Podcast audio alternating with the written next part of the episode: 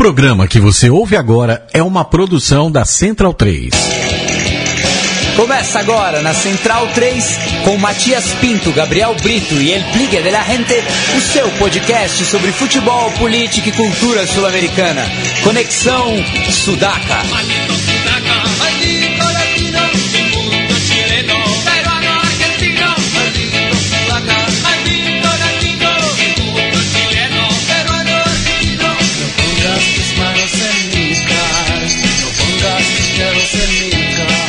Buenas ouvintes da Central 3, está começando mais uma edição do Conexão Sudaca, ocupando e resistindo na sua placa de áudio. Meu nome é Matias Pinto e, como sempre, estou ao lado dos meus companheiros de luta. À minha esquerda está ele, Felipe Domingues, El Biglia de la Gente. Tudo bom, Biglia? Tudo bom, Matias. Um abraço aí a todos os centralinos.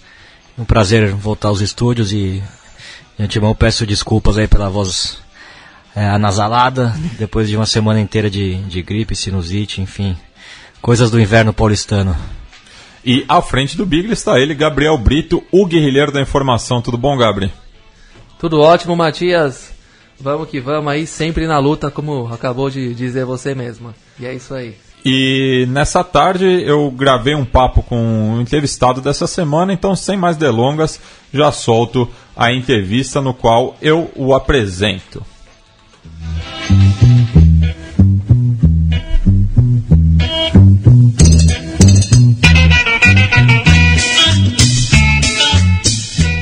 E na edição de hoje estamos conversando com Bernardo Buarque de Holanda, historiador e professor da Fundação Getúlio Vargas. Tudo bom, Bernardo?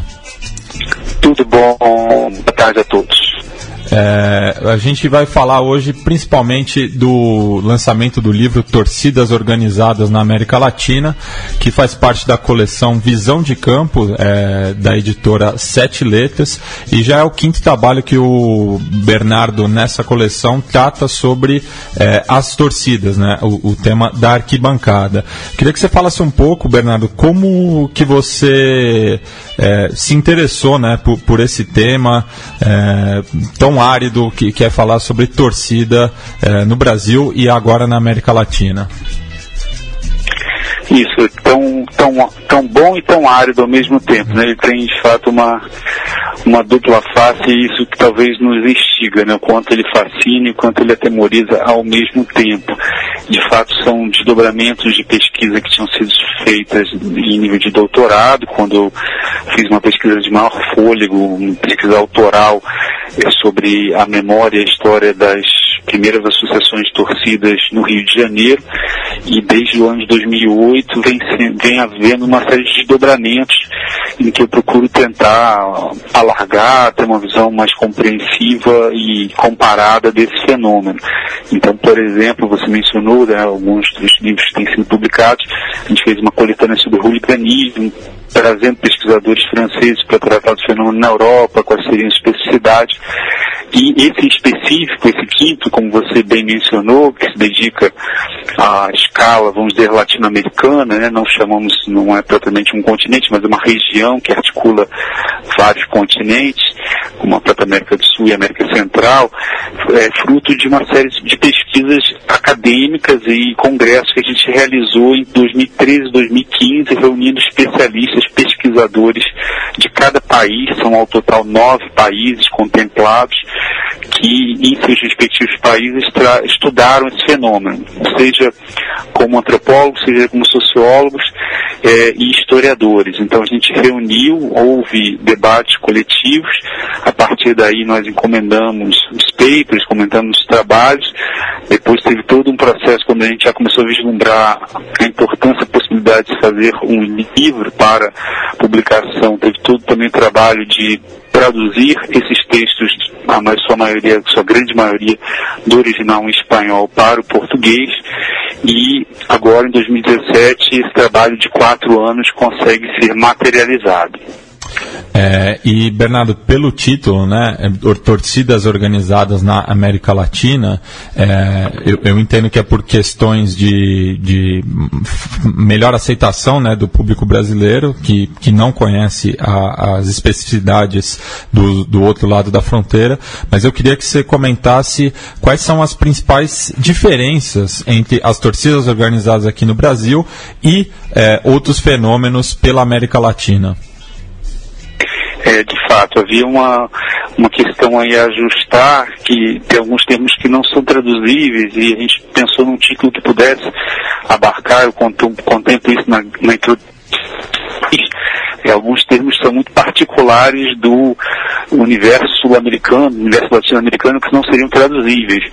E, então, por isso a gente preferiu é, colocar o, o, título em português, né, pra, colocando, sabendo que tem os equivalentes é, em cada país, Argentina, Uruguai, México, que tem termos muito próprios, mas que não seriam compreendidos, como você bem assinalou, no, para o público brasileiro. Então, a etiqueta mais ampla né, de todas organizadas que equivaleria tanto ao que chamamos de íntias e inchadas, quanto às barras ou os barristas, né, que são os termos que aparecem ao longo do livro quando tratam é, desses outros, dos nossos países vizinhos. Né? Então, é, um dos aspectos, por exemplo, para a gente assinalar, que muitas vezes quando se fala é, em barra no universo latino-americano, sul-americano, está falando aquele grupo que se coloca atrás do gol e que se vê como uma unidade. É, muitas vezes esses grupos não têm, ah, como existe no Brasil, um, um, reconhecimento jurídico, um estatuto jurídico, um registro oficial. Elas não existem formalmente, mas sabe-se que elas estarão sempre atrás dos gols dos respectivos clubes, incentivando é, a sua, a, as suas agremiações clubísticas. Né? Então, nesse equivalente, a gente traduz para torcida organizada no Brasil. Né? Tem, em geral, uma miríades de grupos e subgrupos é, com, ao longo do tempo, alguma tendência à hegemonia de um grupo que se torna maior e mais forte né, no, no, no, cenário de um clube e que de alguma maneira concorrem entre si. Né? Então seria uma, uma das diferenças seria justamente essa questão formal da existência como é, uma agremiação, uma entidade associativa que tem um registro legal. A gente sabe que isso é um ponto importante a mencionar, porque a gente sabe que justamente é essa uma das dificuldades hoje de, de discussão sobre o reconhecimento desses grupos, né? até que ponto eles são legais ou ilegais, até que ponto eles vão de encontro a uma, um, uma aceitação social, né? eles são reconhecidos socialmente, enfim, tudo isso traz em questão.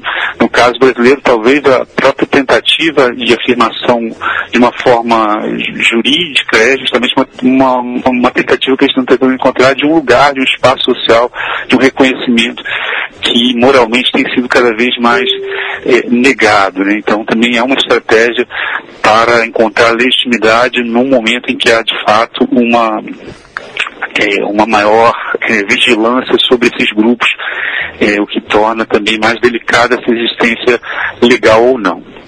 É, o co-organizador do livro, o pesquisador costarriquenho Onésimo Gerardo Rodrigues Aguilar, é, contribuiu né, com, com um dos artigos também falando sobre o, o caso da ultramorada, né, torcida do Deportivo Saprissa. Eu queria que você comentasse um pouco é, porque do, do sobre esse artigo em específico, porque do, dos nove países é, abordados na coletânea, talvez o que o público brasileiro tenha menos conhecimento seja justamente é, a Costa Rica. Uhum. É isso até o que nos permitiu fazer um livro sobre a América Latina. A gente até tentou é, buscar mais exemplos, né? São nove países contemplados. Eu cheguei a ter investimento para ver se localizava pesquisadores no Paraguai, na Bolívia e na América Central também. E conseguimos esse pesquisador na Costa Rica. Claro que o ideal seria termos mais países, como Guatemala, Nicarágua. É, não foi possível, né? E por, por questões de fácil de contato também, mas ele foi infelizmente brindado com esse trabalho do pesquisador que é um antropólogo que fez um trabalho de muita qualidade que se assemelha com também com a estrutura de alguns outros capítulos desse livro, que foi que sendo antropólogo, tendo feito observação participante e etnografia, ele mergulhou num caso específico. Então, é, enquanto alguns, alguns capítulos têm, um, vamos dizer, um apanhado mais panorâmico, mais geral, um enquadramento, vamos dizer, sociológico, histórico, ele se debruçou sobre essa barra, sobre esse grupo ultra, que de uma, de um, de um, do principal clube, dos principais clubes da capital São José, em, em, na Costa Rica, e de alguma maneira acompanhou ao longo do seu mestrado esse grupo e trouxe, vamos dizer, o, uma descrição densa desse imaginário interno desse grupo. E aí é muito interessante porque de fato salta a vista, saltam à vista semelhanças e diferenças, e no caso, nesse capítulo que ele explorou, uma, uma semelhança que tem é bastante recorrente em outros país, e está espelhado em alguns capítulos também, como o da Argentina, é um fenômeno nessa, na ultramorada, nessa torcida do Saprissa, de rivalidades internas que tem a ver com a circunscrição local dos torcedores, ou seja, havia, é o relato que faz, quando ele fez a etnografia, uma tensão muito grande entre a chamada Penha Norte e a Penha Sul, que seria, vamos dizer, é, o território da, da, da, da capital de São José, que está ao norte e ao sul, e uma disputa pelo poder eh, em torno desses grupos. E isso tem sido um tensionamento que sempre existiu, né? qualquer grupo social eh, ele tem uma dinâmica de coesão e uma dinâmica de conflito, então todos os agrupamentos de torcida sempre tiveram algum tensionamento interno, mas o que nos parece recorrente, que esse capítulo assinala e que de alguma maneira reverbera em boa parte dos capítulos do livro, é esse fenômeno das dissidências internas que se tornam públicas, que se externalizam, que ganham uma visibilidade na última década, nos últimos dez anos, na América Latina como um todo. Né? No Brasil são notórias né, as, as, rivalidades internas e isso está sendo um, uma fonte de tensionamento muito grande nesses grupos. E o argumento trazido pelo Onésimo é que, embora houvesse ali uma um discurso, né, ele ouvia os relatos daqueles nativos que se referiam a uma questão de classe, que haveria uma diferença de classe, é, que diferenciaria os que estão ao norte e os que estão ao sul, né, de bairros mais, vamos dizer, para bairros mais privilegiados, eh, sob toda uma retórica que falava de um contraste social, havia de fato uma busca, né, e aí o que ele, para além do discurso, capta uma, uma disputa pelo poder muito grande, né, pelo controle da, do grupo ultramorada, que fez com que eh, esses tensionamentos estivessem descambando também em litígios, em brigas, em confrontos físicos entre integrantes de uma mesma torcida. Então, isso foi um dos aspectos, é uma etnografia muito bem feita. É, o Onésimo doutorado estudou também as pandilhas e as quadrilhas, que são também os grupos é, de bairros, né, que a gente chama um pouco, associa com as galeras ou com as gangues. É, então ele se debruça sobre o fenômeno juvenil na Costa Rica e chega a partir dele ao, a, a sociabilidade das torcidas de futebol. É, Bernardo, outro projeto que você está envolvido é o Territórios de, de, do Torcer, né? Uma análise quantitativa e qualitativa das associa associações de torcedores de futebol na cidade de São Paulo, inclusive com um, auxílio do nosso colega o Rafael Piva. Eu queria que você comentasse também dessa série que agora está sendo publicada também é, pelo site Ludopédio essa pesquisa ela já foi encerrada, nós desenvolvemos ela ao longo dos anos 2014 e 2015, logo depois do, do, fim da Copa do Mundo, e foi uma pesquisa que envolveu um projeto de parceria interinstitucional com o Museu do Futebol, com o Centro de Referência do Futebol Brasileiro, eh, com a Fundação Getúlio Vargas e sob os auspícios com o patrocínio da Fundação de Amparo à Pesquisa do Estado de São Paulo, que nos permitiu é, um mapeamento tanto quantitativo quanto qualitativo, e aí a gente focou na parte qualitativa num banco de dados que privilegi- privilegiasse a memória das torcidas organizadas da cidade de São Paulo, abarcando os seis clubes, eh, e aí incluindo Santos, porque o Santos, embora esteja em outra cidade, eh, ele tem sete torcidas organizadas na cidade de São Paulo, com uma torcida jovem do Santos. Então nós fizemos um projeto com 50 horas de gravação de fundadores, lideranças e ex-presidentes dessas agremiações, das principais agremiações desses seis clubes. Em paralelo, nós desenvolvemos uma pesquisa quantitativa nos estádios com a formulação de um questionário, de um survey de até 35 questões que foi aplicado a mais 600 torcedores organizados desses clubes. Então foi tanto um perfil socioeconômico através do que a pesquisa, vamos dizer, de dados objetivos permitiu colher junto aos integrantes, ou seja, junto à base dos associados de torcidas uniformizadas em São Paulo, quanto um trabalho de memória, de relato, de história oral que eh, recuperou alguns aspectos dessas lembranças, dessas várias gerações que atravessaram as torcidas, se a gente pensar que eh, temos aí 75, mais de 75 anos de histórias, né, desde que o primeiro Grêmio Associativo foi criado, né, a torcida uniformizada do São Paulo, em 1940, é a primeira torcida organizada do Brasil, eh, inclusive recentemente um dos nossos entrevistados da TUSP, o Hélio Silva, veio a falecer, né, uma figura eh, emblemática desse universo da história das torcidas em São Paulo, criador, fundador da APOESP, Associação das Torcidas, que nos anos 70 promoveu greves em São Paulo, boicotes nos estádios, trouxe uma série de demandas eh, pela melhoria dos, do- dos estádios, né, os banheiros eram extremamente precários, as condições dos estádios eram muito desfavoráveis, então entendimento e a gente procurou lembrar alguns desses momentos mais importantes dessa memória dos torcedores, com tal como eles contam, tal como eles relembraram e foi muito interessante esse projeto, a gente gostou muito de realizar, também tem a o desejo e a intenção de procurar publicizar isso também sob a forma de um livro, mas enfim, o que a gente fez até o momento foi a, a montagem desse banco, tanto com ah, depoimentos, com dados estatísticos referentes a esses grupos. E, Bernardo, só para finalizar, é, talvez a- a- uma das principais pautas é, das torcidas aqui no Brasil seja contra a elitização é, dos estádios. Né? Eu queria saber se nesse intercâmbio que você teve é, com pesquisadores de outros países, se essa é uma pauta que preocupa também os índias.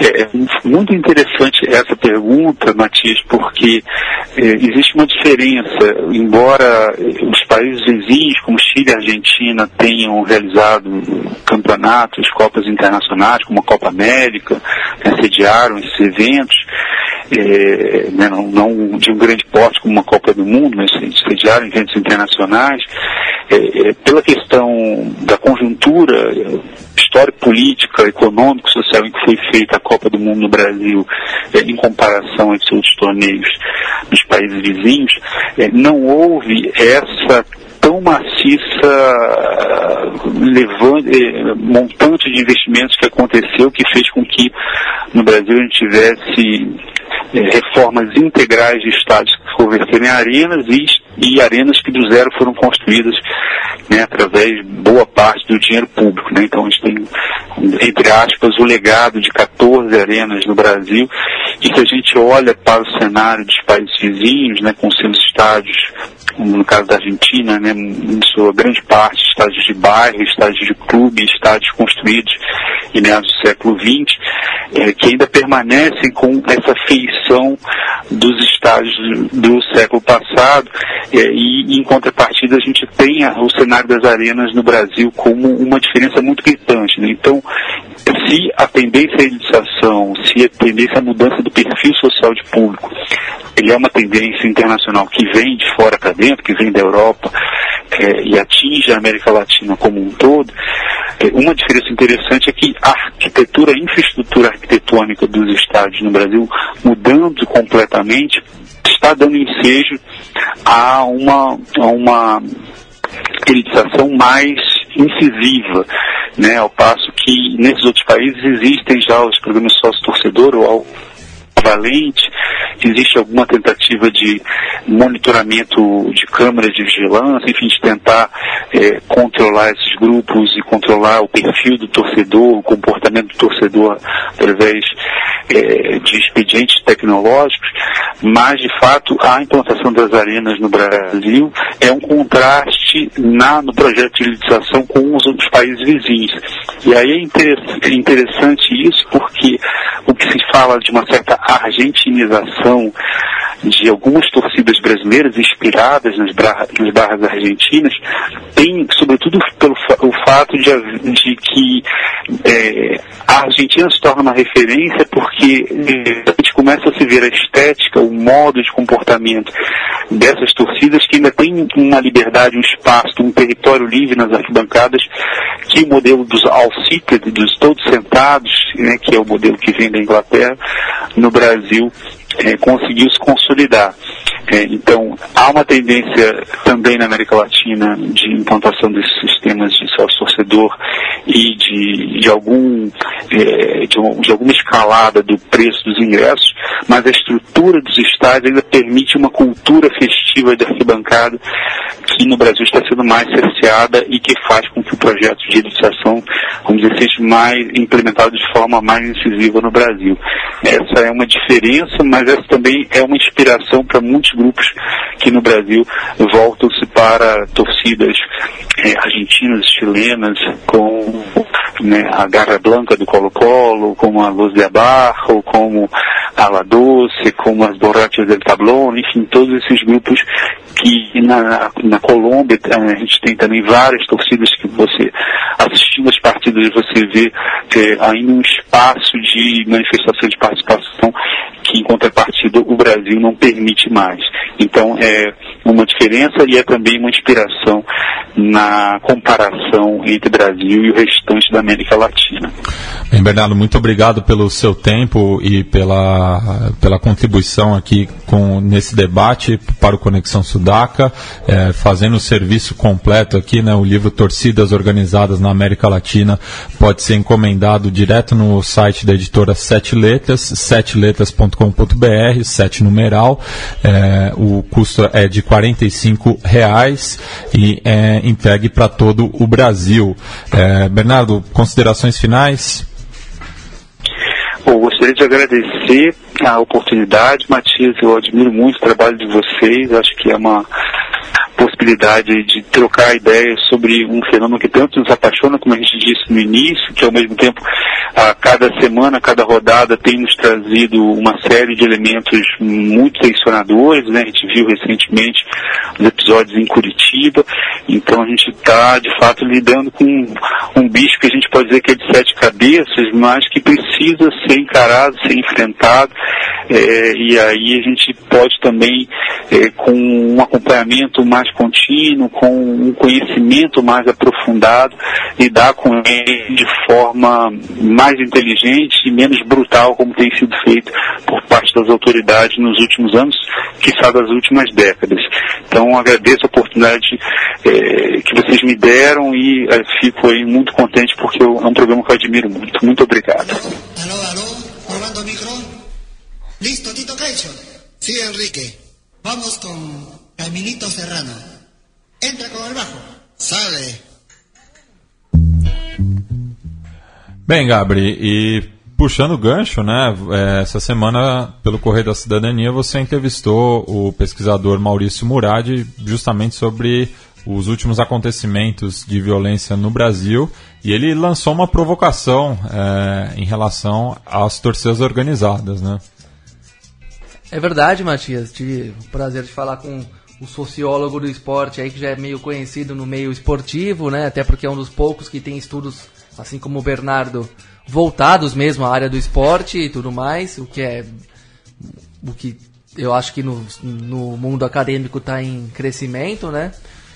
E de toda forma, acho que foi válida essa provocação, que foi até a própria manchete ali pro texto, né, diante do que aconteceu em Curitiba, aquela manhã bárbara de brigas e coisas, histórias mal contadas, como sempre são meio mal contadas mesmo essas é, réfregas de torcidas organizadas. E dentre essas as perguntas que eu fiz para ele,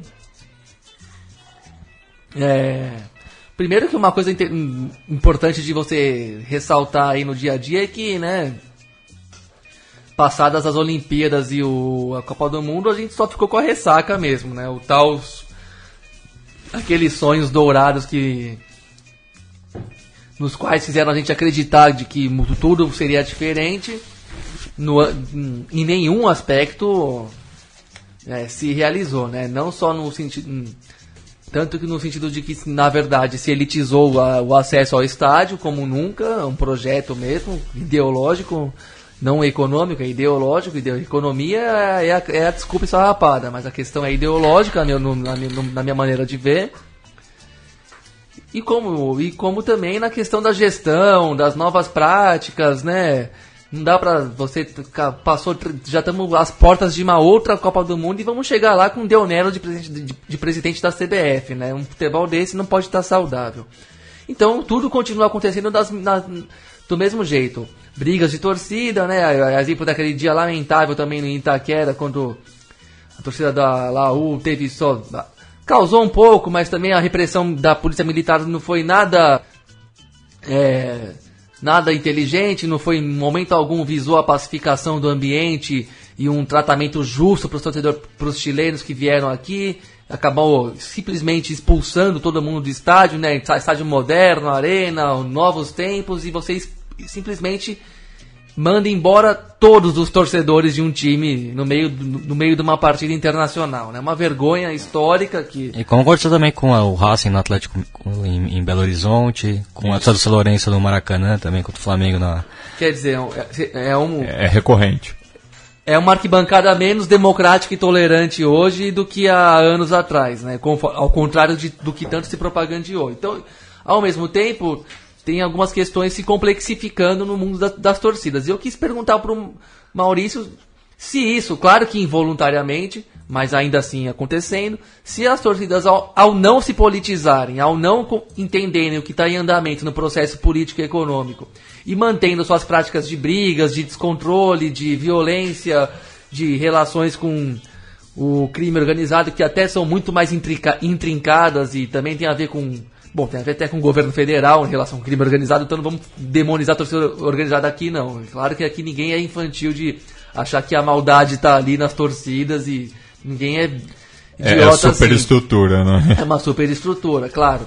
Mas, sem politizar o debate e, e, e, arrumando brigas que você realmente não tem elemento para defender, eu queria saber do Maurício, e vou querer saber do Bernardo mais em breve também, se as torcidas acabam involuntariamente contribuindo para para o fortalecimento do discurso elitista e, consequentemente, para mais exclusão social. Ele diz que sim, né? Porque é, o problema é esse, né? Elas não entram no debate e, e vão e deixam o cavalo de Troia avançar, né? E aí é o que eu sinto também, até como alguém que não está indo no estádio esse ano. Eu não sinto que a torcida do, do, do Corinthians, que é o time que eu torço, eu, eu, sinto cada vez menos identidade com, com, as torcidas organizadas do Corinthians. Eu, eu, sentia muita identidade, todo mundo sentia muita identidade com as organizadas do Corinthians, mesmo sem ser parte antigamente. E eu, e eu, e eu sinto que está se distanciando esse, esse setorizado, essa nova cultura que se impõe de cima para baixo de muito consumo, muito uma coisa meio narcisista também de você ir lá para tirar foto, para falar que foi, como se fosse um evento social, quando não é um evento social, é um é uma outra relação. E se não se jogava água involuntariamente nesse moinho, né? E deixa eu, vou até ler a resposta dele aqui. Ele diz: sim, sem querer e indiretamente, acabam dando força às medidas elitistas de transformar os estádios em estúdios e culpabilizar as camadas populares por um quadro geral de violências que alcança todas as classes sociais de renda e de escolaridade. É, então é isso, né? Eu destaco um lado positivo. Os Gaviões vão fazer um debate nos próximos dias na, a respeito da elitização da arquibancada e tudo mais. Então você vê que ali dentro existe vida inteligente, existe gente que contesta, que critica, que observa o que acontece no, no mundo e no futebol e que entende a disputa, toda a disputa que está posta ali, que me permitam o, o, meu jeito de fazer a leitura da, do mundo que eu faço, mas É, como, como disse o Leandro brilhantemente eu- aqui há, há quatro anos atrás, e eu sempre vou remarcar isso, eles levaram a lu- a luta de classes para dentro do- dos estádios de futebol. Então eles não reclamem que a gente comece a responder na mesma medida e às vezes de uma maneira radical. E é, é uma tecla que eu sempre bato, né? Que ah, enquanto que os torcedores no Brasil não, enten- não se entenderem como uma classe social, é, o, o, o processo de elitização vai continuar tratorando todas as torcidas. Então é aquela coisa. ac- Aconteceu na Arena Corinthians, no Allianz Parque, no Morumbi. é- Não é um problema É de- ruim pra todo da- mundo. da- das respectivas torcidas, é ruim para todo mundo. Então, é, é, é isso que o, o torcedor tem, tem que entender. É, a gente segue falando sobre o tema. Vou chamar a coluna do nosso Leonardo Lepre Ferro, o capo da Barra Centralina.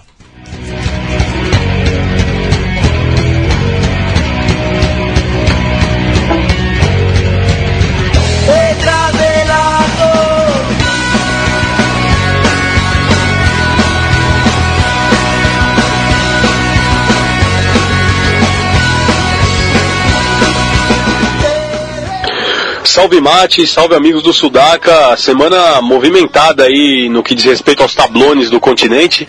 Não só essa, mas também as últimas semanas, né? A gente teve uma grande confusão lá na Colômbia envolvendo torcedores do Nacional e torcedores do Milionários. A gente também teve algumas semanas atrás, a gente trouxe aquele caso das bandeiras, né? Que apareceram eh, depois de um jogo da Libertadores, das bandeiras que apareceram na torcida do Nacional, bandeiras do Penharol e que a polícia acabou revistando a casa de um dos capos da torcida do Nacional. Esse capo acabou renunciando à barra. Teve alguns diretores do Nacional que também renunciaram a- aos seus cargos no clube. Mas com certeza o que movimentou o ambiente das torcidas ou das barras sul-americanas nessa semana foi a história entre as torcidas do Temperley e a torcida do Los Angeles. O que acontece? Apareceram fotos com trapos e os principais trapos da torcida do Temperley de posse ou em posse da torcida do Los Angeles. Então o pessoal do Los Angeles foi lá no, no estádio lá em Lomas de Zamora, pendurou todos os trapos dos Celestes, do gasoleiro, e colocaram lá que os, os trapos tinham sido furtados, que eles haviam tomado os trapos e que eles estavam com os principais, com as principais bandeiras do, do pessoal da Barra do Temperley lá em posse do pessoal do Los Angeles. Depois que começou a circular essa informação, o próprio pessoal do, do Temperley saiu dizendo que esses trapos, na verdade, eles não foram nem furtados. Eles foram sim vendidos pela parte dissidente da barra do Temperley que perdeu o comando das tribunas para a atual barra. Então, é, na verdade, existem essas duas versões, uma dizendo, né, do pessoal do Temple dizendo que as bandeiras elas foram, na verdade, negociadas pela barra dissidente, e o pessoal do Los Angeles que sustenta que, pô, como eles não têm dinheiro para se dar o luxo de sair por aí comprando bandeiras de, de outra facção, de outra barra, né? Então tem essa discussão. O fato é que essas barras, as bandeiras, elas estão em posse do pessoal do Los Angeles. As bandeiras, os principais trapos, os principais telões, telões né, da, da- da- do pessoal do Temple está em posse do pessoal do Los Angeles. É, Tá circulando também um áudio na, na internet, a gente não sabe se é, se é real, se é, se é verídico ou não, mas é um áudio que está circulando do pessoal do Temple dizendo justamente isso, que se olha, se agora que nós tomamos o poder né, da- da- das tribunas, se agora que nós somos os, os donos da tribuna, como é que a gente não, é, não, não retirou as bandeiras que, que, que a barra tinha dos antigos proprietários da tribuna, né? Se a gente deixou a bandeira com eles, eles negociaram, eles, óbvio, é, já perderam o, comando da, da barra, aproveitaram as bandeiras que eles tinham em posse para fazer um dinheirinho a mais. Dizendo todo esse negócio do mercantilismo que hoje está regendo até, até mesmo as próprias barras bravas dos times de futebol, inclusive na Argentina, né? Então tem todo esse, esse, esse, esse essa nuvem que está pairando sobre o pessoal do Los Angeles, que está pairando sobre o pessoal do Temperley, dizendo que uns dizendo que furtaram, outros dizendo que as bandeiras foram negociadas e, na verdade, ninguém sabe qual foi a verdade que está por trás dessa história. A única coisa que é real é que essas bandeiras estão, as bandeiras do Temple hoje estão em posse do pessoal do Los Angeles. Beleza, Mate? É, mandar um abraço aí para todo mundo e logo menos estaremos com vocês direto lá da Argentina. Agora o Conexão vai ter um correspondente a partir de outubro lá na Argentina, ok? Mandar um salve e nos vemos no próximo, no próximo Conexão, na próxima coluna aqui do Detrás del Arco. Saludos!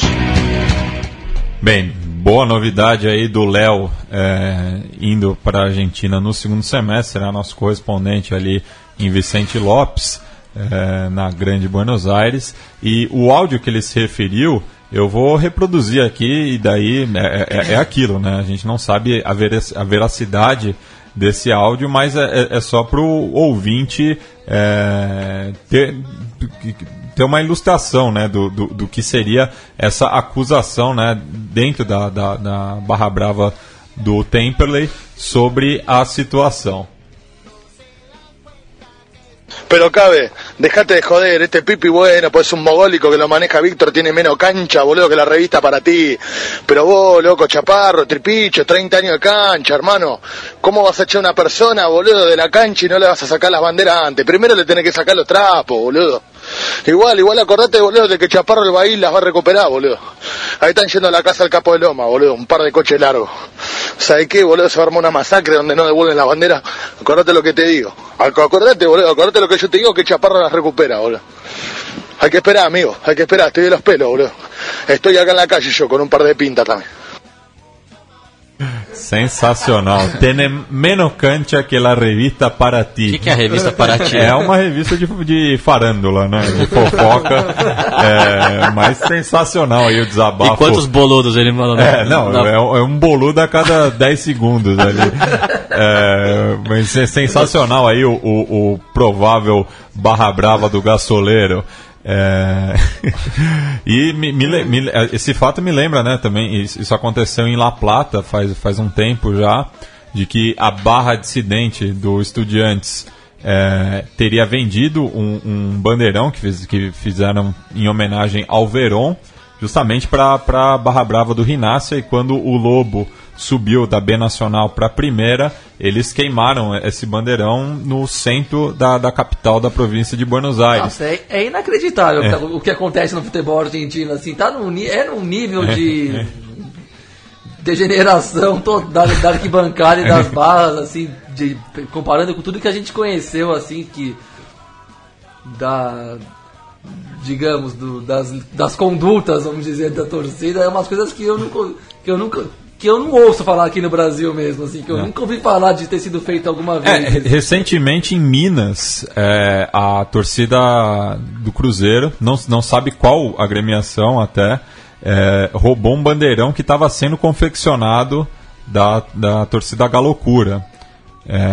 Inclusive o, o, o a pessoa contratada para fazer esse serviço divulgou um vídeo citando o, o, caso, né, falando que é, ele havia sido furtado e acredita-se que por torcedores do Cruzeiro, mas a própria torcida do Cruzeiro começou um grito, tipo, ironizando, né? Quem, quem que roubou? Foi a Mafa? Foi a Pavilhão Independente? Enfim, é, citando que pode ser qualquer uma da, das tantas torcidas que o, que o Clube Celeste tem. Ah, aqui em São Paulo não tem esse problema, né? Como não pode entrar bandeira nem faixa, então é. ninguém, ninguém confecciona a bandeira mais. Ninguém confecciona a bandeira há uns oito é. anos em São Paulo, então tudo bem.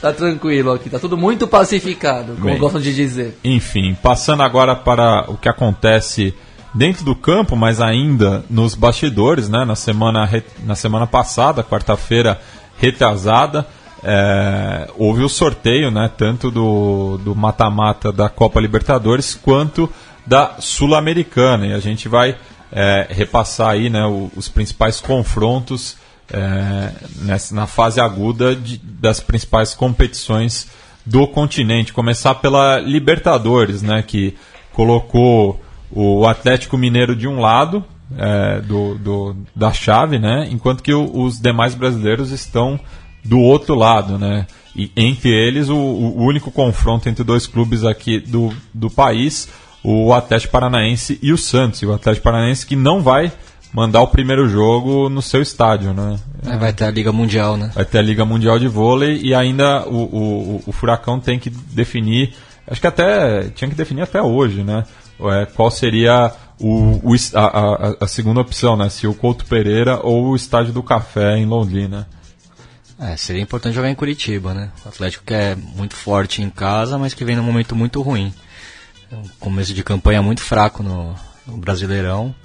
E o Santos tentando se recuperar, né? Depois de um, de um momento esquisito é, com a saída do Dorival, começou muito mal a temporada, apesar da campanha, da boa campanha, campanha invicta na primeira fase da Libertadores, mas tanto no Paulista como no, no Brasileiro, o Santos bem irregular. E acho que é um confronto muito igual, não dá pra para apontar nenhum, nenhum tipo de favoritismo, assim. Eu acho que, aliás, em todos os confrontos, acho que um panorama geral eu vejo muito equilíbrio, assim, não dá para apontar grandes, grandes vantagens, assim, em uma possível prévia.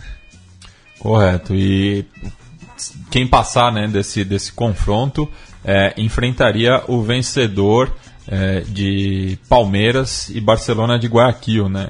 Então pode reacender aí essa rivalidade é, entre Santistas e Alviverdes, é, ou o reencontro né, do Eduardo Batista com o seu antigo clube. Mas claro que o, o Palmeiras tem que passar primeiro pelo Barcelona de Guayaquil, é, e que na minha visão do, do, do pote 2, né, era uma das equipes mais perigosas, né?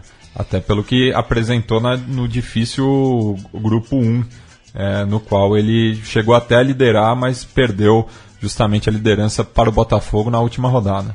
É, acho que um, um, confronto muito equilibrado também. É, é, apesar de muita gente apontar o Palmeiras como favorito, eu não vejo assim. Acho que o Palmeiras é um time muito irregular na temporada, com muitos pontos de interrogação. E o Barcelona mostrou bom futebol, somente contra o Botafogo. Me impressionou muito aquela partida no, no Engenhão.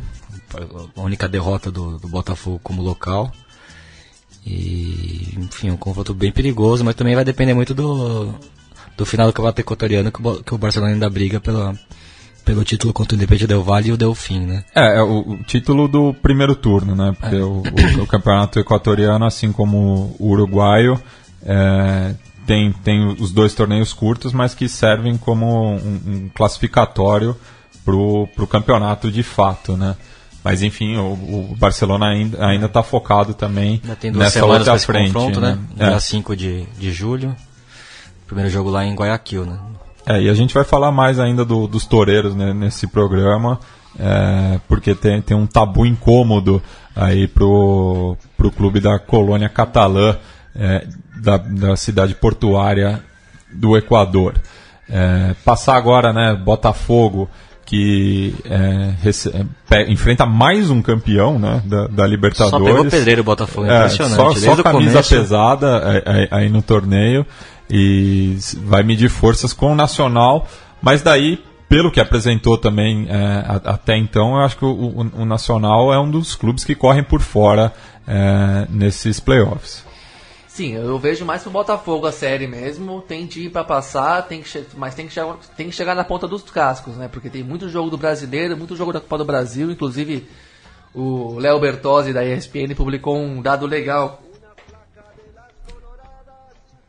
esses dias na internet mostrando a média dos times de jogos por temporada dos times brasileiros e dos principais times europeus, né? Você vê que o time brasileiro que tá, faz uma temporada ruim joga mais do que o melhor o time europeu que, que fizer uma tríplice coroa, por exemplo.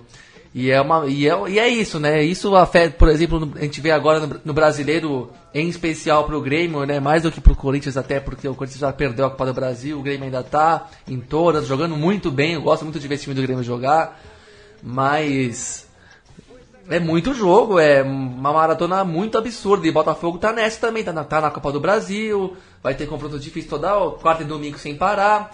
Então, se não chegar bem fisicamente contra o Nacional, vai sofrer, vai sofrer muito. Mas fora isso, eu vejo que tem time para passar sim, apesar dessa campanha ser uma escalada do Everest, pro, quase, né? Muito difícil, só tem pedrada na testa mesmo.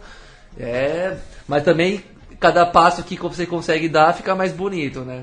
Eu acho que o Botafogo, tomara que o Botafogo chegue bem aí, porque tá fazendo um grande ano, uma grande campanha, e tomara que continue fazendo, assim, até confesso minha simpatia pela campanha do Alvinegro aí na Libertadores, que tá sendo bem bonita mesmo, só tendo jogão pela, no, na sua na sua, na sua caminhada, né? E o Nacional tá no- quase de férias há um mês, né? do campe- É. campeonato. Não, tá tendo o torneio de transição. É, fez uma primeira fase É. meia boca, nem era para se classificar bem da verdade. O, o, o- o Nacional no torneio de transição, que é, serve justamente para dar mais rodagem para pro, os clubes uruguaios, porque é uma equipe charrua que não dispute com competição continental joga apenas 30 partidas na temporada. Ou seja, é, uma a cada 10 dias. É, é- é muito pouco, né? Tam- também. Que é- são os dois extremos, né? É, não, te- tem que achar um meio termo aí de, um- de, um- de uma quantidade de jogos é, para uma equipe profissional conseguir sobreviver, né? O Nacional é um time perigoso, né? Manteve a base do ano passado, acho um time com muito jogador experiente. É um confronto muito difícil o Botafogo também, por esse aspecto físico, né? Por toda por ter feito começado a temporada muito cedo, muito jogo em sequência também. O Botafogo também não tem um time brilhante, depende muito do físico. Um time que corre muito, que se dedica, que joga com muita garra, com muito empenho, muita... É, e, e tem a dúvida do Ayrton e do Camilo, né? Eles a- ainda estão se recuperando. também, né? E o Montilho, não, mas eu tô falando do- do- dos que terminaram, né? É, o o Montilho, claro, assim que se recuperar, vai ser um, um- um reforço é, de peso para o Botafogo. Mas do- do- dos jogadores que conseguiram a classificação, Ayrton e Camilo, muito importantes e é, vão fazer muita falta se não puderem jogar é, em Montevidéu.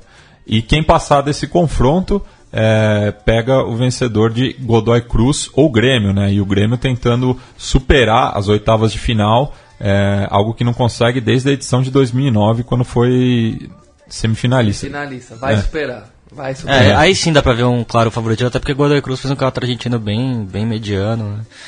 E... Só tá nessa. Também pegou um grupo generoso, deu pra se classificar sem ter que apresentar um grande futebol, mas acho que não vejo. no- nesse caso não vejo chance, não. É, E o Grêmio, surpreendentemente, num estágio que, que eu praticamente não esperava pelo time que tem, né? E também pelos jogadores que perdeu, né? Por lesão, o Douglas, tá, o Michael tá voltando agora.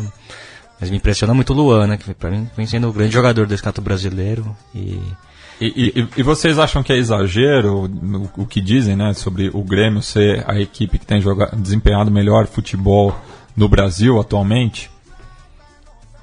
é, acho que o Grêmio não, e Corinthians. não acho exagero mesmo. não. Tenho visto ótimos jogos do Grêmio. Inclusive quando eu estive em Porto Alegre vi um grande jogo do Grêmio contra o Botafogo, 2 a 0 com muita sobra, era pra ser 4 a 0 certamente.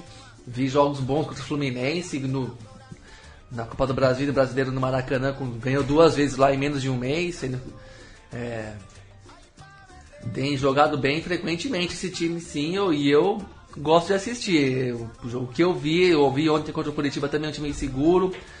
Contra o Cruzeiro, segunda-feira, o 3 a 3 um baita jogão de bola. O Cruzeiro deu sorte de ter feito gols num lapso de tempo muito curto, mas a bem da verdade não, não jogou futebol para para o empate não. O- o- Era Grêmio ter vencido, mesmo quando, tava, quando já estava 3 a 3 criou chance, é um time que tem facilidade para criar chance, tem um ataque muito bom, muito leve, rápido, inteligente. É, os jogadores não são muito muito é, estáticos, vamos dizer assim. Tem o Lucas Barrios, que é um jogador de área, mas um, um jogador de área que tem qualidade técnica para fazer outras jogadas com que exigem repertório e também não é um titular tão indispen- indispensável assim. Você vê que tem Pedro Rocha, tem Everton, tem um revezamento ali e enfim tem bastante meio campista que digamos parrudo, né, que marca e tem dinâmica de jogo ofensiva com a bola no pé também. E, Não, e o- e o Renato é, recuperou dois jogadores desacreditados, né? O- os dois laterais, o Léo Moura e o Bruno Cortez também. Pois né? é, o Cortez jogou muito bem, se algum, alguns jogos recentes aí, tá moralizado, né? O Grêmio, é, o Grêmio é bom nisso, né? Pegar jogador que tá esquecido aí, que passou pelo eixo Rio-São Paulo, onde às vezes a, a cornetagem é muito grande, muita mídia. O vezes- Edilson também, outro caso, o né? Edilson sempre, sempre foi bom jogador no, no caso, mas tá indo bem lá também. Enfim. Aqui, às vezes, a corneta e a, expo- e a exposição da mídia também é tão grande que gente, às vezes a gente desvaloriza jogadores que têm qualidade, né? E, e o Grêmio sempre na história é, sabe tirar o suco, né? Vamos dizer assim, né? Sabe fazer o jogador, é, sabe enquadrar o jogador e fazer render ali no, no, no sentido coletivo. É um time forte que tem tudo para chegar em tudo quanto é com- em todas as competições, né? Vamos ver se Grêmio e Corinthians domingo pelo Brasileiro aí que promete ser um grande jogo. Isso. Agora, É, pro, quanto ao Godoy Cruz, não vejo chance, não. Acho que o Grêmio leva essa numa certa tranquilidade. Sim. É, o último brasileiro, né, que a gente é, tem que falar, o Atlético Mineiro, que enfrenta o Jorge Wilstermann, é, que, é, assim como a gente falou sobre o, o The Strongest, também não joga só na altitude, né? É, com- complicou pro, pro Palmeiras. é, Vai complicar para o Atlético Mineiro também. Vai e- digo no, no, no nível do mar, ou mais próximo, né? que- como é o caso de Belo Horizonte. É, mas é, é um confronto bastante duro pro, pro Galo e que começa a dar sinais de, de cansaço na temporada, né? Eu acho que é o, um, um dos clubes brasileiros que está que tá chegando mais desgastado para essa instância. É, minha surpresa é negativa, porque, a meu ver, não sei, a gente pode discutir isso aqui, eu acho o Atlético que tem um melhor elenco, vai, o melhor do meio campo pra frente, o time mais talentoso, com mais jogador de desequilíbrio. é, e não, o time vem jogando muito mal mesmo, e o Roger é um técnico que eu gosto muito. Acho que o, o bom momento do, do Grêmio, lógico que o Renato também tem seus méritos, mas eu acho que o time montado com a visão de futebol do, do Roger, no Atlético ele não conseguiu ainda desenvolver esse trabalho. É, não vi tantos jogos do Atlético assim para dizer com propriedade o que acontece, mas chama atenção. É um time que tem o Casares, que é um grande jogador, o, o Robinho, que se encontrou na meia como, como um meio de articulação, tem, tem o Fred, tem o Otero, tem o Elias que vem jogando também um pouco mais avançado, enfim, tem boas opções e o time não, não tá rendendo. Né? Eu ainda acho que o Atlético consegue se impor pela, por, por, por essa característica, por ter jogadores de desequilíbrio e, vencer a série para enfrentar possivelmente o River Plate. Concordo, e acho que o pelo, até pelo que conversei, pegando a opinião de torcedor do Atlético Mineiro, como nosso grande amigo Lucas Moraes. É, já falei isso aqui outras vezes, mas bem do jogo com, do time, você, você reforça um pouco né, a, a opinião. Duas coisas. Eu acho que o time tá dependendo um pouco demais dos mais velhos do time. Que são importantes e não são tão velhos assim. Não tô dizendo que tá errado e tal, mas eu acho que o, o próprio Casares é um, a gente acha ele ótimo jogador, mas ele é meio irregular, é meio que apaga, acende demais, não mantém uma regularidade, uma, uma linha de, de atuações tão tão parelha, tão equilibrada assim, vamos dizer. É, falta um pouco de juventude ali no, na- no comando do time mesmo. Marlone teria que aparecer mais. O Otero te, tá se soltando, pode ser que apareça, é um bom jogador. O, o Luan voltando de lesão depois de muito tempo fora, se ele conseguir entrar em forma, pode ser um cara que muda um pouco o time.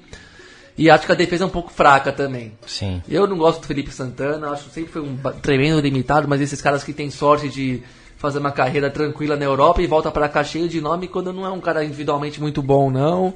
E quem joga do- do lado dele também o Léo- é o Léo Silva, que já tá ve- com 38 anos, se eu não estou enganado. É O Fábio muito- Santos também vem- é vem em muito- baixa também. Fábio Santos já não, nunca foi um craque e já tá na fase que talvez comece a descer, sendo que tinha o Douglas Santos ali na juventude jogando bem na pegada, podia ser ele titular talvez, nesse caso eu não tenho observado tanto assim, mas eu acho que é isso, acho que é um time que depende do bom desempenho de, quem já passou dos 30 anos.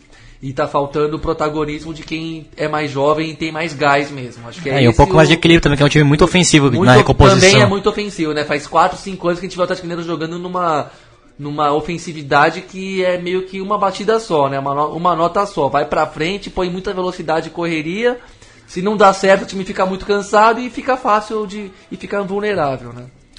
E como o Biglia adiantou, né, quem, quem passar desse confronto, o Aviador e o Galo, enfrenta provavelmente o River Plate, que faz a reedição da semifinal de 2015, quando foi campeão, eh, visitando o Guarani no Defensores del Chaco. É, interessante que o Guarani tá brigando pelo título né, até a última rodada do, do Paraguai e o Guarani briga com O Libertar. com o Libertar, né? Pelo, pelo- É E o Guarani é um time que, que manteve aquela base daquela campanha espetacular, né? Da- chegou à semifinal, eliminando o Corinthians e o Racing.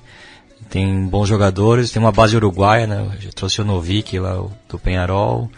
É, tem o Palau também, que é um bom jogador. Enfim, é um time treinado pelo Daniel Garneiro. Interessante. Ele começou em times menores da Argentina. Eu lembro dele como jogador, foi um grande jogador do Independiente. Aquele time do Independiente campeão com o Brindisi em 94, se não me engano. 94. Tinha o Ramber, o Suriaga, ele era o meia daquele time. 95 da Supercopa, né? Também na Supercopa, exatamente. Uma camisa linda, Independente, da, patrocínio da Ades, uma das camisas mais belas do Independente.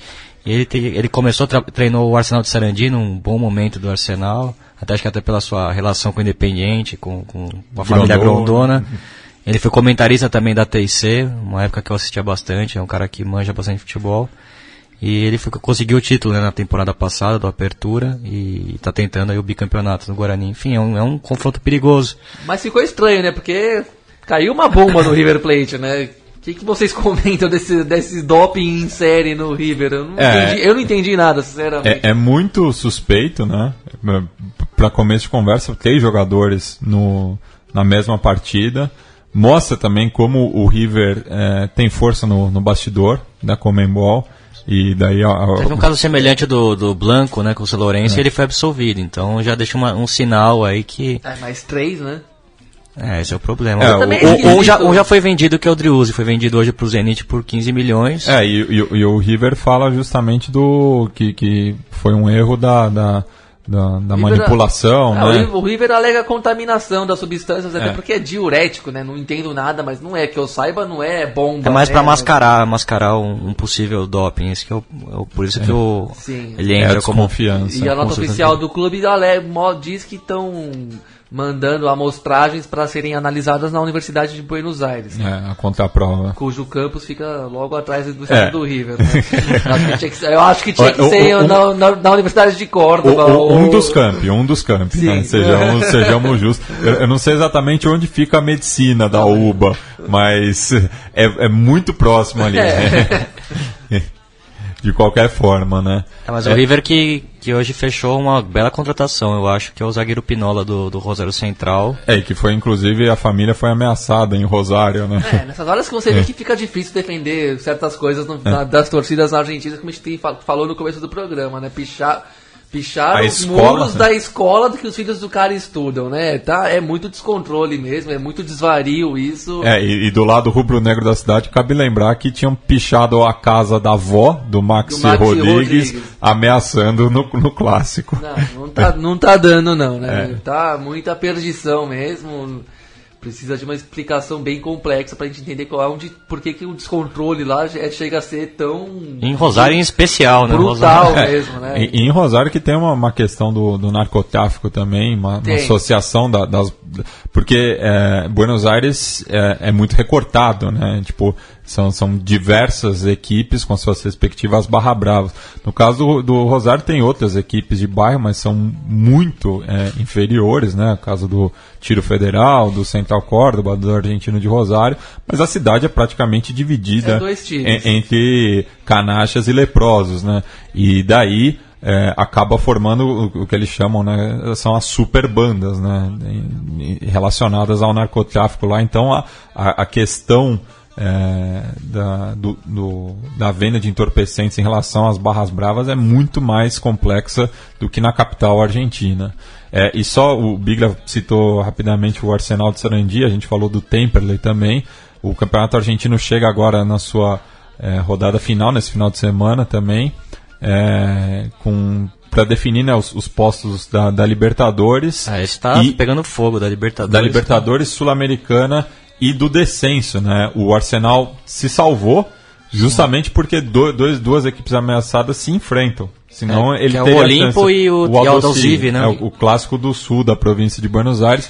Duas equipes até que têm uma relação muito boa, mas Brigam, diretamente por uma vaga. é, né? quatro equipes é, lutam para não cair, né? O Huracan, que é o que está com a situação mais confortável, porque mesmo se perder, é, ele jogaria um desempate, né? Então é, a- ainda teria mais uma chance. Mas o Olimpo, ele, se ele perder e o Temperley é, pontuar, ele cai. É, daí, se o, o Aldocive perder né, nesse confronto ali é, no sul da província, em Mar del Plata, né? É, se, o, se o Aldocive perder e o Temperley pontuar, quem cai é o, é o Tiburon. E o Aldocive é, é rebaixado se ele perde e o Aldocive pontua. Então, é uma situação muito delicada aí para quatro equipes é, no desfecho do, desse torneio, é, dessa aberração né, do, do, do, criada pelo Grondona, cujo seu Arsenal de Sarandi se salvou por conta disso, mas chega muito complicado no, na temporada que vem, porque é, vai ser o lanterna da tabela do, do Promédio. É, e, na, e na briga pela Libertadores tem um jogo importantíssimo, Racing e Banfield, decidindo praticamente uma vaga na próxima Libertadores, jogo lá no o Franc, Florencio Sola, no Sul, e o Racing precisa vencer essa partida. O Banff joga principalmente por um empate. É, depois são, são cinco times brigando por três vagas, né? O Boca e River é. já estão dentro.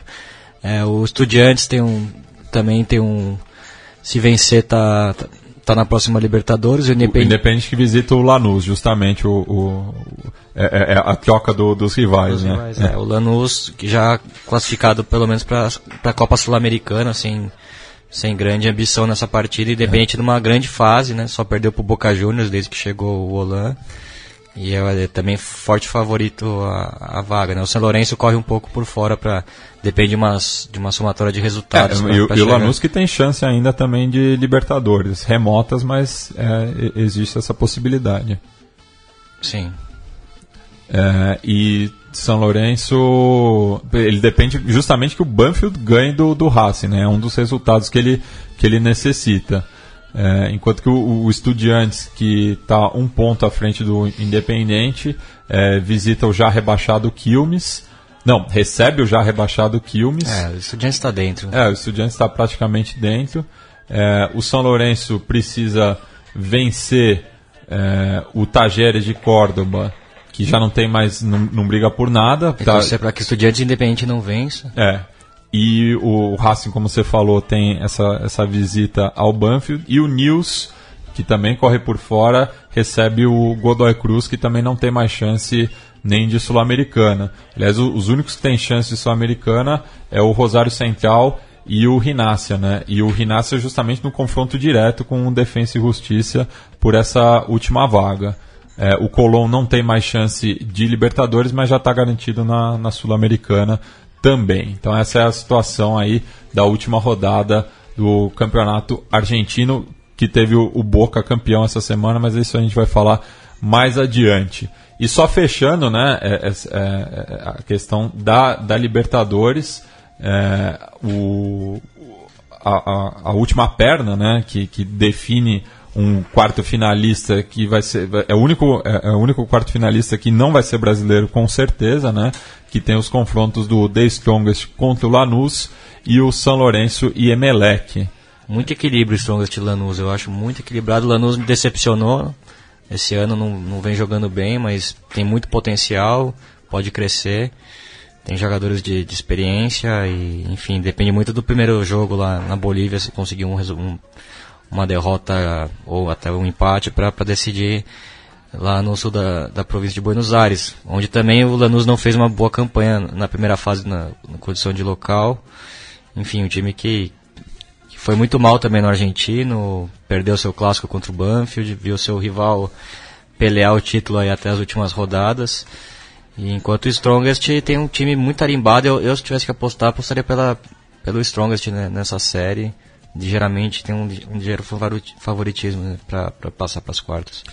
E o confronto entre o, o Ciclone e os elétricos?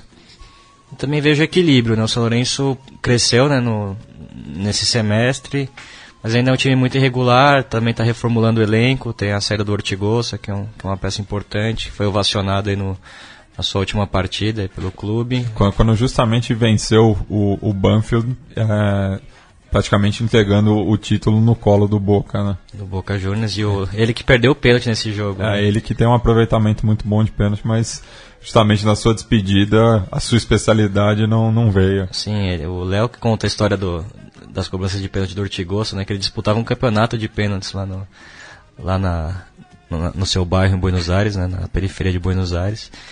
E, enfim, mas vai deixar um legado e fez o gol mais importante da história do clube, simplesmente isso. Então vamos passar rápido aqui nos palpites. É, Guarani e River. Biglia, É River. Gabri. Vou Ó. tentar o Guarani aí diante da de- desestabilização River Platense. Eu, eu, eu aposto no River para desempatar. É, Jorge Wilstermann e Atlético Mineiro. Atlético Mineiro. Gabri. Galo. Eu vou de. Eu vou, eu vou na zebra, o aviador. É, The Strongest Lanús, Biglia. Strongest. Gabri. The Strongest. Eu também, unanimidade aqui. É, Emelec São Lourenço. São Lourenço. Gabri. São Lourenço. Também acho que vão os Cuervos. Atlético Paranaense Santos. Santos. Santos. Santos. Também acho que, que dá Santos. Espero que o Moacir, nosso ouvinte atleticano, eh, nos perdoe, mas, mas ele perdoou porque ele, cravou o Atlético classificado aqui e eu não, e eu acabei quebrando a cara. Eh, Barcelona e Palmeiras, Palmeiras. Barcelona. eu vou de Palmeiras também, mas não me surpreende se o também Barcelona não. eh, se classificar. Godoy Cruz e Grêmio, eu acho que esse é unanimidade, né? Eu Acho que é- é- esse é o confronto mais desigual. Acho que Grêmio, Grêmio leva. É, ah, talvez a gente seque, né? Tanta certeza que às É. vezes seca, mas acho que é Grêmio, como já falamos antes. E para finalizar, Nacional e Botafogo, Acho que o Nacional leva. Botafogo. eu vou de Fogão também. É, e Botafogo chega muito forte, né? Para as quartas de final, é muita moral, né? Toda essa trajetória. Agora passar rapidamente, né? Pela sul-americana, é, comentar al- algum dos confrontos mais interessantes, né? Pode dar Corinthians e Racing, é isso? Pode dar Corinthians e Racing. Essa é, é uma, uma possibilidade.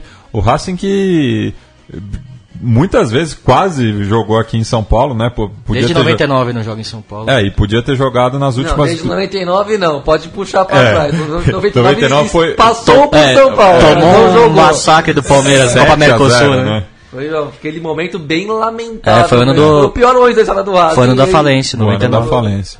É, então, o Racing que não passa por São Paulo desde 99, é, mas que podia ter jogado em São Paulo nas últimas duas Libertadores, né? Se- Caso se tivesse passado Mineiro, do Atlético Paulo. né? Mineiro e no, contra o próprio Corinthians, se o Corinthians tivesse passado Pelo Guarani. pelo Guarani. É, mas podemos ter. é, o Corinthians visita o Patriotas, enquanto que o Racing recebe o Independente É, Medellín. confronto difícil com o Independente Medellín. que Tem bastante confronto legal nessa, Sul-Americana também. Acho que tá um campeonato um pouco mais legal, assim, diante dessas reformulações de calendário e fo- formato de campeonato. Uma legal, acho a Defesa e Justiça e Chapecoense. Dois times em ascensão no, no Brasil e na Argentina. Vai ser um confronto bem legal.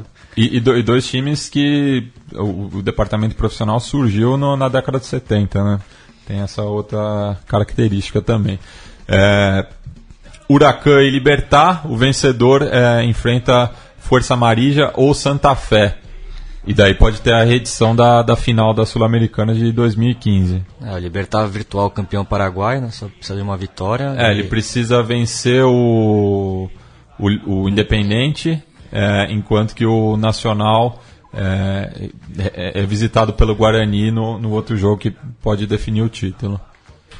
Libertar que é treinado pelo Fernando Rubeiro, né? Ex-treinador do Guarani naquela campanha que chegou na semifinal da. Correto. Enfim, eu acho que tem uma ligeira vantagem contra o Huracan, que vem brigando para não cair na, no Argentina, um time muito reformulado, mas que tem um coração enorme, né? Como mostrou na, na série anterior. É um time que remonta muitos resultados já de dois, três anos É, e, é com, e com e com um histórico de disputar copas internacionais já há duas, três temporadas, né? Que eu acho que é importante também. É um time cascudo, né? Que, que, que tem, tem se forjado no- nos últimos tempos, conseguindo até resultados impressionantes, como por exemplo bater o, o- o Cruzeiro na, na Copa Libertadores. É, Oriente Petroleiro, Atlético Tucumã, quem passar é, joga contra Independente ou Deportes Iquique. É, jogo legal também que o Iquique fez bons jogos na Libertadores e Independente numa fase impressionante. Muito tempo que Independente não, não vinha jogando tão bem. Bolan resolveu as coisas ali em Avejaneira. É, com bons, bons no, jovens jogadores, Rigoni e Barco principalmente, né? O Gigliotti se encontrando depois de uma passagem irregular pelo Boca, importante, mas irregular. É, enfim, um time bem perigoso independente. O Iquique que mostrou bom futebol, principalmente contra o Grêmio, quando venceu o, o Grêmio lá no, no norte chileno. E o Atlético Tucumã que vai a Santa Cruz de la Sierra, outro time também que está ganhando cancha aí, né? Sua primeira temporada é, disputando competições continentais. E o, o Oriente que é um, um, um time que nunca chegou tão longe, né? Então pode mas pode complicar também, né? É, não tem, altitude, não tem altitude, né, como, como sua aliado. Mas faz um calor ali em Santa Cruz que é impressionante. não sei nessa fase do ano, mas eu tive lá em, em janeiro uma vez, pelo amor de Deus. é, o Atlético Tucumã que mostrou bom futebol, fez bons jogos também nessa Libertadores, um time cascudo e deixou boa impressão, principalmente no jogo contra o Palmeiras aqui, que podia até ter complicado o Palmeiras naquela partida. O confronto Guarani agora entre o Nacional querido e o Olímpia. É, quem passar joga contra o, nacional, o vencedor de Nacional de Potosí contra o Estudiantes. Aí sim, uma altitude considerável. Mais hein? de 4 mil metros. E o Estudiantes numa fase muito ruim, né? Trocou de técnico, agora o, o Matossas, uruguaio, assumiu o, o time depois que o Vivas foi demitido. Teve um, um problema interno do Estudiantes, né? Que o treinador que, que assumia criticou o Bilardo há uns anos atrás no Twitter e isso gerou uma, uma celeuma impressionante lá em La Plata e ele acabou não assumindo o cargo devido a essa pressão. E o Matossas, que é um técnico que eu gosto muito, muito ofensivo, muita personalidade, vai ser interessante ver o Matossas dirigindo estudiantes. O Matos que volta e meia era sondado aqui no, no futebol brasileiro, né? Ele jogou no São Paulo, Telepi. Jogou no São Paulo em 93, né? Foi campeão da, da Supercopa. Mas digo, depois de, de treinador, ele que já está muito tempo no México, né? É, mas justamente é um, um, cara que joga para frente, é, justamente contrariando o, o, o, o bilardismo. É. Nesse caso não tem Twitter, não tem mal entendido, né? É, e é, ainda temos Cerro Porteño e Boston River, que daí enfrentam o vencedor do duelo colombiano entre Deportivo Cali e Júnior Barranquilla. O Cali que perdeu a, a final do, do torneio colombiano pro, pro Nacional de Medellín, depois de vencer 2x0 em casa, tomou 5x1. Então vai ser um confronto interessante, né, para entre Nacional e o Júnior Barranquilla que foi vice-campeão no campeonato anterior. Então, as duas equipes aí que estão tentando se aproximar do Nacional para tirar essa hegemonia impressionante do Nacional no é, territórios cafeteiros. É impressionante mesmo. E temos Sport Recife contra Arsenal de Sarandi, que pega o vencedor de Ponte Preta e Sol de América. É, a Ponte que vem, vem fazendo uma boa temporada, surpreendentemente jogando um futebol bem sólido. Bom trabalho do Gilson Kleina. Bom, bom trabalho do Gilson Kleina, também no Paulista fez bons, boas partidas, chegou na final, perdeu o Corinthians, né? E o Sport que ainda não se encontrou com o Lucha, né? O, o Sport é um time com, com bons valores, mas. Que com... vai jogar em Charandi. Em Charandi. o Arsenal que está muito mal, né? Não foi é. rebaixado por causa do Promed e, como o Matias lembrou, vai, vai começar a temporada com, com a corda no pescoço. E ano que vem cai em seis. É, é um fortíssimo candidato. É. O Arsenal que muitos anos que não que joga a primeira divisão, né? Tá desde 2002, se eu não me engano. É, incrível. É. Um time que não tem tanto, tanto apelo popular, né? Fica lá em Avejaneira, é, é, o, a, a, própria camisa, do, do próprio uniforme do, do Arsenal de Sarandi é o, é o símbolo do doble camiseta, né? Porque pegou as cores do, dos dois principais times do partido de Avejaneda, onde ele tá, onde Sarandi está localizado. É, e o Grondona já não está aí, não tem tanto peso político é. que, que, que, o Arsenal foi muito favorecido ao longo dos anos, então é, Pode, pode ser a última vez que, que, que tem o Arsenal jogando uma Copa Internacional e, nas e, próximas décadas. E estão anunciando o último jogo do, do, do Arsenal na segunda-feira. Vai ser o clássico do Humo, né? Porque o Arsenal é, recebe o Tigre treinado pelo Caruso Lombardi. Caruso que já estreou vencendo, né? É. Como, como, sempre, né? Caruso um capo. É, ele, ele é um treinador de tiro curto. Ele chega dá, dá resultado, mas não, não, não dá para ficar muito tempo, até por conta de, de do ambiente que ele, que é, ele, que ele, de, de que ele todas as questões que ele carrega consigo. Aliás, é um, o Caruso é um, é um sonho nosso em fazer um programa com ele. Nossa. Seria, Ia seria ser um espetacular. especial de duas horas. É, terminando aqui, temos Fluminense contra a Universidade Católica de Quito e o Bolívar contra a Liga Deportiva Universitária de Quito. É, tá bom o caminho pro Flu, né? É, mas pode reencontrar A LDU seria, a LDU. seria. Enfim, é co- complicado aí. né? Diante do. Não, não- nada tá bom pro Fluminense nesse momento, né? Não tá muito bem no brasileiro, não tem um elenco muito grande para sustentar muita, muita correria de campeonatos diferentes. Não vejo muito futuro pro Fluminense nessa competição, não. Mesmo que passe do- dessa fase, qualquer outro que vier depois ali, provavelmente já derruba. Isso se não fizerem já, se já não vacilar agora, né? Porque já, já achei isso negativamente surpreendente o jeito que foi a série com o Liverpool do Uruguai, né? Foi muito na conta do chá diante das assimetrias entre um time e outro, né? Correto. É, e o, o último confronto, né? Temos o, como o Biga já tinha destacado, Defensa e Justiça e Chapecoense. E quem passar pega Palestina ou revanche, Flamengo, é, revanche do, do ano passado. Né? Que zica pro Palestino, né? Tirar o Flamengo uma vez na vida e ter que trombar no ano seguinte. E se é- tirar duas vezes, né? tirar duas vezes, É, daí. se você puede. É, é, mas está bem interessante essa, essa Sul-Americana, né? Muita camisa pesada aí, clubes é, com, com planejamento já, já de alguns tempos que vem conseguindo é, Flamengo, dar se levar a frutos, né? Sul-Americana a sério, é favorito. Ah, a melhor, a melhor, a melhor edição da Copa Sul-Americana, assim, de, acho que de, de Até com- pela atenção que vai que certamente vai ser dada esse ano, né? Claro, tá, tá na cara que aqui no Brasil não, não é o único parâmetro, mas acho que tá se dando, tá se dando mais atenção pro campeonato, sim, e, e tá um pouco mais bem organizado também. Sim. Não, e a- a- até essa questão dele ser disputado o ano todo é, faz que não seja uma competição secundária, assim, É. né? E tem muito time de camisa importante, né? É. Corinthians, Racing, Fluminense, enfim, vários. Enfim, mas tá, tá, tá bastante interessante. É, vamos lembrar agora, né? A gente falou do, do, do Boca, é, atual campeão argentino. É, num- numa das piores edições também, né? Que, que não, não teve muito, muito brilho, mas o, o Boca que estava focado é, no, na própria competição, não tinha nenhuma distração e com uma base bastante sólida, né, com o bom trabalho do, dos Melícios Esqueloto, é, conseguiu dar la vuelta, é, mas na, na mesma semana né, que se comemora o hexacampeonato da, da Copa Libertadores e que daí reacende velhos debates, né, Bigler?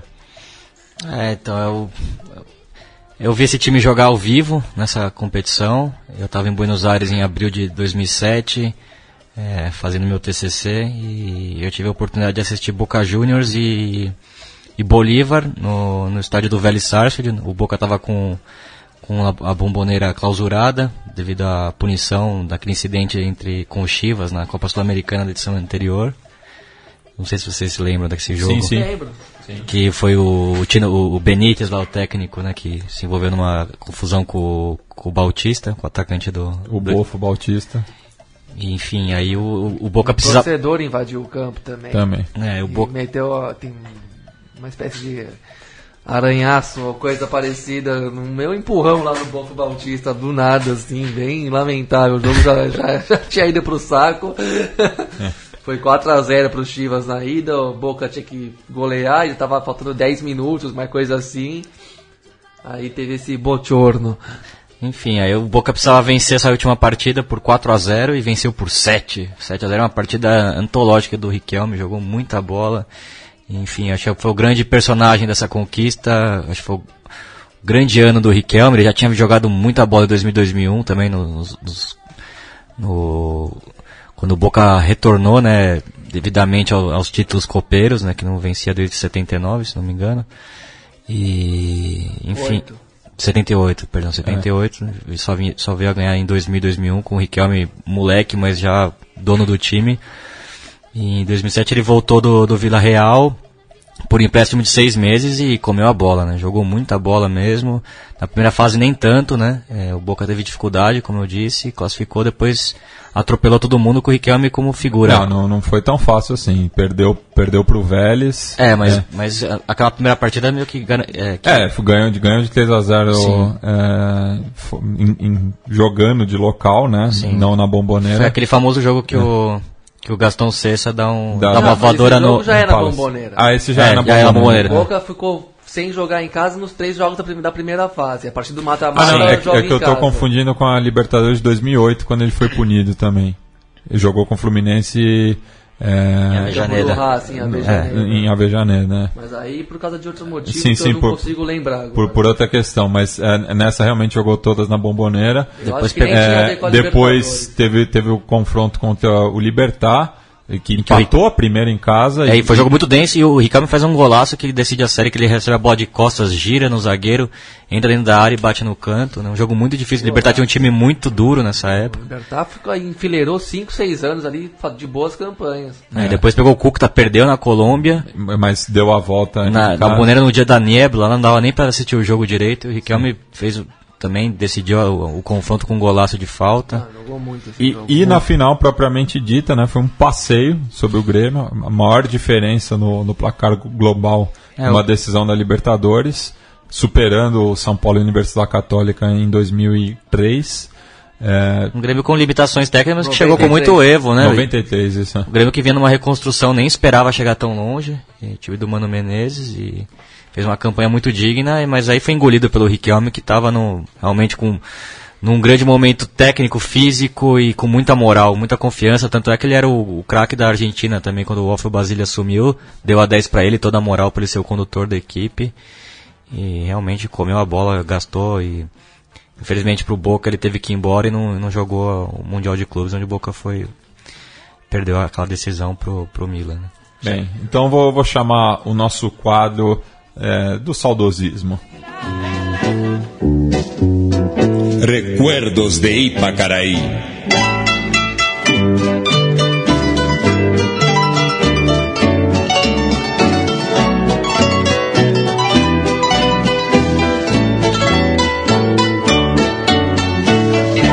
Una noche Bem, Bigler, então eu dou a escalação do Grêmio você é a do Boca, tá ok? Beleza. O Grêmio alinhou com Sebastian Sarra com a camisa número 1, Patrício com a 2, William com a 4, Teco com a 14 e Lúcio, o segundo melhor lateral esquerdo do mundo. Então, terceiro melhor. Quarto. Quarto, né? Quarto. Ele, ele era é, humilde. É, ele era humilde, é. Com a 16. É, na volância, Lucas Leiva com a 8 e Diego Gavilã com a 22. No meio, Diego Souza com a 7, Checo, capitão, com a 10. E na frente, Carlos Eduardo com a 11 e Tuta com a 9. É, o, o Teco deu lugar ao Schiave ainda no primeiro tempo. E o, o Tuta deu lugar para o Everton Costa é, no segundo tempo. Biglia, é, o, o, Boca, o, Boca. O Boca jogava naquele mesmo sistema durante toda essa década, aquele 4-4-2 com o Losango no meio, né? O goleiro era o Maurício Caranta, aí na lateral direito o Hugo Ibarra, a zaga com o Cata Dias e o Cláudio Morel Rodrigues, lateral que foi puxado para a zaga, e na lateral esquerda o Clemente Rodrigues, que era grande parceiro do Riquelme ali no, no aquele grupo que o Riquelme criou também, naquela divisão que tinha entre Palermo e, e Riquelme, que desde os anos 2000 que também se repetiu nessa fase, né? E o Clemente era um dos braços direitos do, do Riquelme nessa, ele e o Ibarra, né?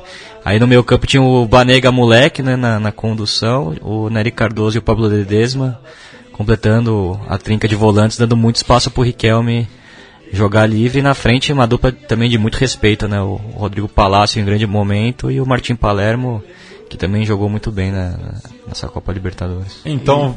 E, e ainda tinha Esqueloto e Delgado no banco, não tinha não? Não, no banco entraram ao longo do, do jogo Sebastian Batalha, que é o maior campeão da, da história chinense, o Mauro Bocelli e o Sérgio Orteman. É, não era um banco tão Tinha o Dátulo, né, de O moleque. Dátulo, o, Mi, o Migliori. E o Bruno Marioni, desse jogo que eu falei que foi 7x0, ele entrou e fez dois gols nessa partida que eu assisti no José Malfitani. o time treinado pelo Miguel Angel Russo. Então vamos aos dois gols do Riquelme naquela fria noite de Porto Alegre em 20 de junho de 2007. Ibarra, Riquelme, Riquelme.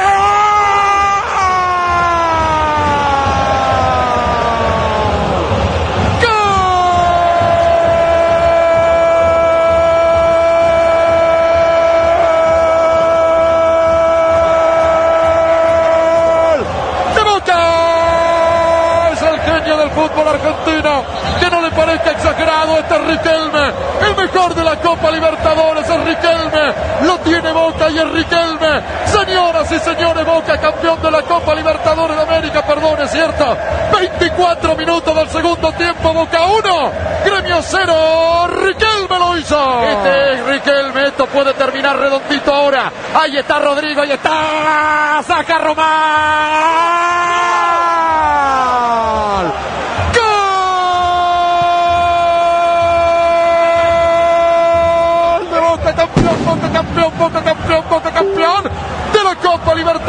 37, señoras y señores. Lo hizo Riquelme, 35 minutos del segundo tiempo, señores, señores, señores. Se repite una vieja historia. Boca campeón se repite con Riquelme el abanderado. Boca 2, Grêmio 0. Como me vou olvidar desse título do Boca, realmente sobrou nessa final contra o Grêmio. Eu acho que foi a grande atuação individual em Copa Libertadores que eu, que eu me lembro, né?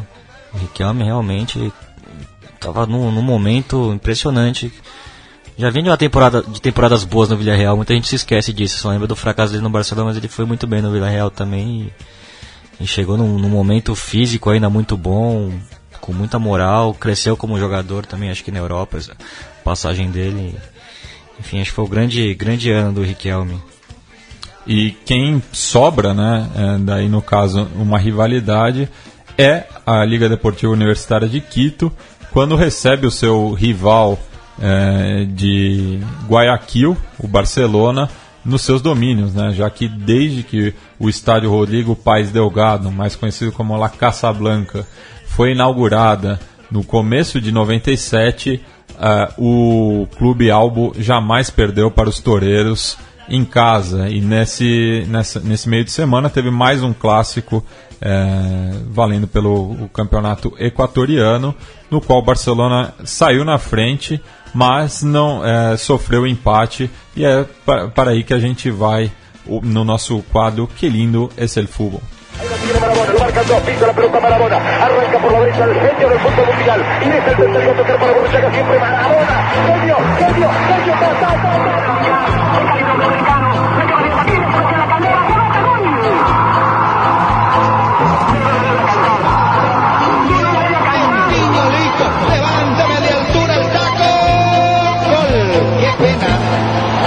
Del Corinthians, Ronaldo. Qué lástima. Qué lindo es el fútbol, pibe. Qué lindo que es el fútbol, pibe. Bem, o campeonato equatoriano está no, no seu primeiro turno, né? 12 equipes se enfrentam. É, o- atualmente o Delfim é o líder com, com 41 pontos em 19 jogos. O seguido pelo Independente Del Valle com 36, a mesma quantidade de jogos. E os dois clubes de Guayaquil, é, ambos com 18 jogos. O Barcelona com 35, o Emelec com 33. É, é, e volta, né?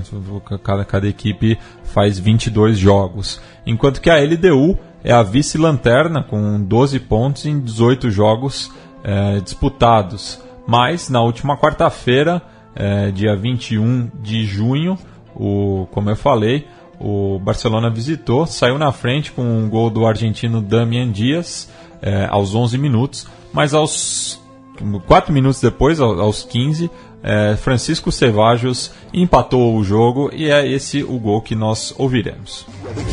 El marcador, cero para Liga Deportiva Universitaria, uno para Barcelona, el gol lo hizo Damián Díaz de tiro libre. La clavó nomás en un ángulo. Allí en el arco norte de la Casa Blanca. La pelota la tiene Ceballos. Ahora tocando cortito para Alex Bolaños en el círculo central. Toca cortito Bolaños ahora con Intriago. Intriago otra vez para Bolaños. Bolaños por la derecha. Allí va pasando nomás ahora el jugador Jonathan González. González que amaga. González que toca hacia atrás otra vez para Intriago. Intriago con el balón levanta la cabeza. Toca hacia atrás otra vez para Bolaños. Bolaños que abre por la zurda. Allí nomás para que la vaya dominando Horacio Salaberry. Salaberry con el balón. Va Salaberry. Salaberry que toca ahora cortito otra vez para Vega. Vega por la derecha otra vez para González. González desde tres cuartos del centro. Muy corto. Queda un rebote. La tiene Ceballos. Le puede pegar. Le da de volea. Queda un rebote. Ceballos se mete en el área. Ceballos está el empate. Está, está. Gol, gol, gol, gol, gol, gol, gol, gol, gol, gol, gol, gol, gol. ¡Gol!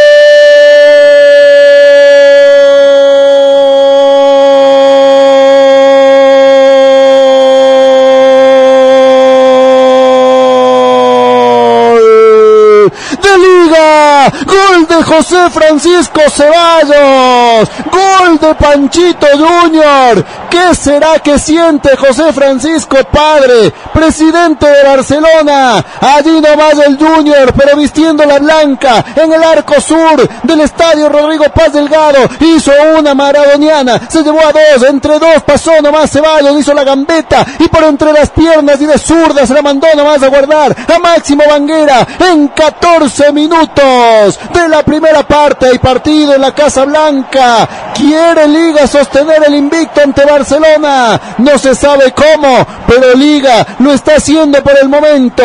Liga con Ceballos dicen que tiene uno. Barcelona uno. E o autor do gol, né, que nasceu em 95, então apenas dois anos antes da, da inauguração do estádio. E ele é filho, como o, o relator falou, do José Francisco Cevallos, né, é o Pantito Júnior, é, e o Cevallos, aquele goleiro, né, do, tanto do Barcelona de Guayaquil, é, finalista da Libertadores em 98, quanto da própria LDU, é, campeã 10 anos depois, jogando com Vasco da Gama e Fluminense, respectivamente. E a curiosidade que fica é que o, o, o Francisco, o José Francisco pai, é o atual presidente do Barcelona de Guayaquil. Então, viu o- os objetivos do seu clube serem frustrados pelo próprio filho, que surgiu, é, apesar de ser nascido em Guayaquil, que nem o pai, é, surgiu para o futebol na equipe da capital equatoriana. É, é uma curiosidade interessante, né? O goleiro detestado no Rio de Janeiro, mas adorado em várias partes do Brasil. E um clássico que, eu- que é bacana de acompanhar, pena que a gente não tem muito acesso, né? Podia, a gente podia saber um pouco melhor desses jogos aqui no Brasil, mesmo que fosse com imagens de gols e resumo das partidas e tal, mas é, tem um tipo de jogo aí que é legal pelo menos buscar nos YouTubes da vida e saber um pouco melhor do que acontece, que tem muito jogo bom na América do Sul também, que a gente não ouve falar, não tem muita moral, mas que valeria a pena assistir um A ver se o Paco Casal libera os direitos aí. É, Pelo menos às também. vezes, né? O, a notícia da semana, né, que o Francisco Paco Casal é empresário brasileiro uruguaio, é, que tem um verdadeiro monopólio, né, do, do, do futebol charrua, é, comprou os direitos de transmissão do, do campeonato equatoriano também, que inclusive é, recebe cada vez mais jogadores uruguaios, muitos deles é, agenciados pelo próprio Paco. É, não sabia, o Paco Casal é da Gol TV também é dono dos direitos de transmissão no Peru, na Venezuela, né? Então, É, daqui a pouco ele fecha o, o, o mercado daqui a pouco ele compra da, compra da Globo, É. aí na Argentina ele também assume lá o- É. a bagunça que tá na AFA, enfim, o Paco Casal virou o libertador da América. Não, e, e puxando a capivara aqui também no Cevares, eu acabo de descobrir que após a aposentadoria ele foi ministro do, do esporte de 2011 a 2014 e atual governador de Guayas também, que é o, que é o estado justamente onde fica Guayaquil. Capo. Então, Que o- monstro, hein? O cara manda sol- soltar e prender. É. E que o irmão dele, o Alejandro. Vamos atrás do Cevalhos pro programa aqui. É, e o irmão dele, o, Ale, o Alejandro Cevallos, jogou muito tempo no, justamente no rival, é, o Emelec, ali do, do Porto. É, bem. Pensar que um cara que fez, fez aquilo na disputa de pênalti contra o Fluminense assumiria tantas responsabilidades na vida pública do país deles, e quem diria? bem, e para finalizar o programa, né? Essa semana tivemos o solstício de inverno e para a cultura incaica é, começa o ano 5525, né? Então, para celebrar aí a Pachamama, a gente vai ouvir as irmãs argentinas Soledad e Natália Pastorucci cantando Trem del Cielo. Hasta!